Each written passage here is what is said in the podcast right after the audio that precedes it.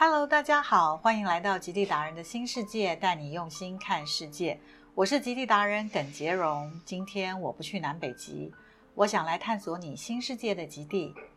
走在浪漫的意大利街头，吸一口充满文艺复兴的空气，微醺的感觉像极了爱情。位于意大利靴子右上角的威尼斯，常常是游轮的起点。水都威尼斯的美名也不在话下。恋人们可乘坐凤尾船 （gondola） 效法电影《情定日落桥》的情境，在经过叹息桥下时接吻，以求终身相守。每年的二月，在威尼斯会举办一年一度威尼斯面具节嘉年华会，从中古世纪流传下来。在当时阶级意识浓厚，唯有在一年一度的威尼斯嘉年华，平民与贵族可以同欢。在每个人戴着华丽面具下，消除了贫富贵贱之间的隔阂。在十天的嘉年华里，大家穿着中古世纪的绚烂服饰，脸上戴着华丽诡谲的面具，整个城市上演一场最大型的面具 cosplay 宴会。讲到文艺，会想到位于靴子西岸的佛罗伦斯，浪漫诗人徐志摩给了他一个很美的中文译名——翡冷翠。这里是文艺复兴的诞生地，大家耳熟能详的文艺复兴三杰：达文西的《蒙娜丽莎》、米开朗基罗的大卫雕像，还有算比他们这两位晚出道的较年轻的拉斐尔。在乌菲兹美术馆存放着众多文艺复兴时期伟大的艺术作品。佛罗伦斯位于托斯卡尼省。电影《托斯卡尼艳阳下》取景于附近的小镇，正处于情绪低潮的女主角，在这里重新找到了她的人生。爱逛街的朋友更不要错过了专属于意大利的精品名店。讲到历史，意大利首都罗马是古罗马文明的发祥地，是举世闻名的历史文化古城。走一趟罗马，电影《罗马假期》的各种场景几乎到处都是，不经意的。转角就是一景，可以跟着女主角奥黛丽·赫本饰演的公主走遍大街小巷。在罗马，真的处处都是男女主角浪漫相遇的足迹。古罗马广场，这里是吃了镇定剂公主在路边平台打盹的地方。特莱维喷泉，公主在喷泉旁的一家理发店剪去了一头长发。西班牙阶梯。公主在阶梯上尽情地享用冰淇淋。罗马竞技场，男主角骑着韦氏牌机车，载着公主穿梭在罗马大街小巷。这一路上经过的场景，真理之口。男主角将手放了进去，并假装手被咬断，吓得公主花容失色。谈到爱情，脑海中必会浮现英国文豪莎士比亚著名戏剧作品《罗密欧与朱丽叶》的经典情节。想象中世纪意大利镂花栏杆的阳台，那是朱丽叶和罗密欧约会的场景。那有名的经典台词不断的在脑中回荡：“罗密欧啊，罗密欧，为什么你偏偏是罗密欧呢？”今天也特别挑选了在恋人之路塔罗中这个令人赞叹的爱情故事。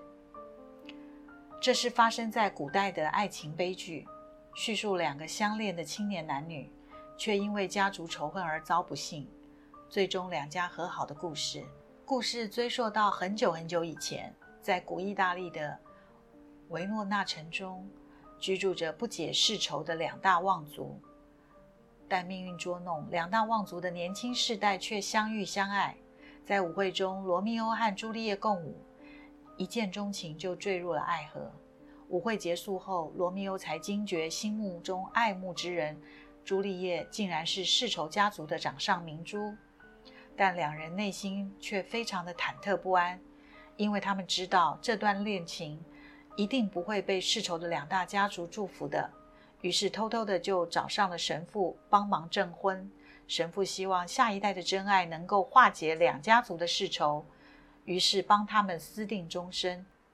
未料，一场无意间杀人事件。迫使罗密欧永远不能回到城内，朱丽叶也即将被父亲逼迫嫁给伯爵。无助的朱丽叶只好向神父求救。为了能和罗密欧在一起，接受了神父的提议，在婚礼的前一个晚上，先喝下药水诈死，打算先装死，醒来后再逃去找罗密欧私奔。假死的朱丽叶被送到了家族的墓穴，神父派来送信给罗密欧，说明朱丽叶假死，要他赶紧到墓穴把即将醒来的朱丽叶带走。但信未到达罗密欧的手中。罗密欧以仆人的口中得知朱丽叶死亡的噩耗。当晚，罗密欧想见朱丽叶的最后一眼，快马加鞭地赶回城内，狂奔到世仇家族的墓穴，躺在朱丽叶的身旁服毒殉情。此时，神父匆匆赶到，朱丽叶也苏醒了，却发现了身边的罗密欧已经殉情而死。朱丽叶痛不欲生，找出罗密欧的佩刀，举刀自尽。跟随着罗密欧离开人间，此时两家族才深深地领悟到，原来是由于彼此的仇恨，才酿成了这出悲剧。决定为这对恋人的牺牲而结束了世代的仇恨。罗密欧与朱丽叶属于传统恋爱的悲剧，也就是命和运的交织中落幕。从古至今，大部分的爱情都难跳脱出传统对恋爱的影响。相爱的男女主角的性格，往往也是为了要捍卫爱情而反对传统，追求至死不渝的爱情。像罗密欧与朱丽叶，终于摆脱家族的包袱和束缚，追求真爱。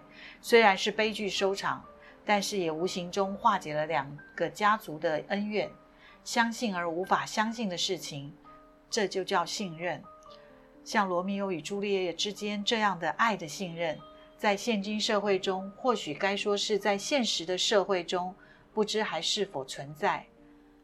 没有怀疑的爱，以生命相许的爱，虽然反叛传统的束缚，但也依循传统仪式，在神父面前私定终身，以证明彼此的爱。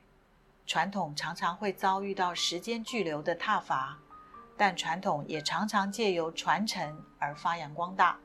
传统本身并没有好坏。只是我们能不能坚持原本的初衷，相信很多事情都能够化解，为我们的心灵找到了适当的出口，像极了爱情。听别人诉说心路历程与故事是种享受和感动，你是否也有你的故事呢？愿意和我分享吗？今天就先和大家聊到这里，谢谢您的收听，我是杰荣，我们下一次再会，拜拜。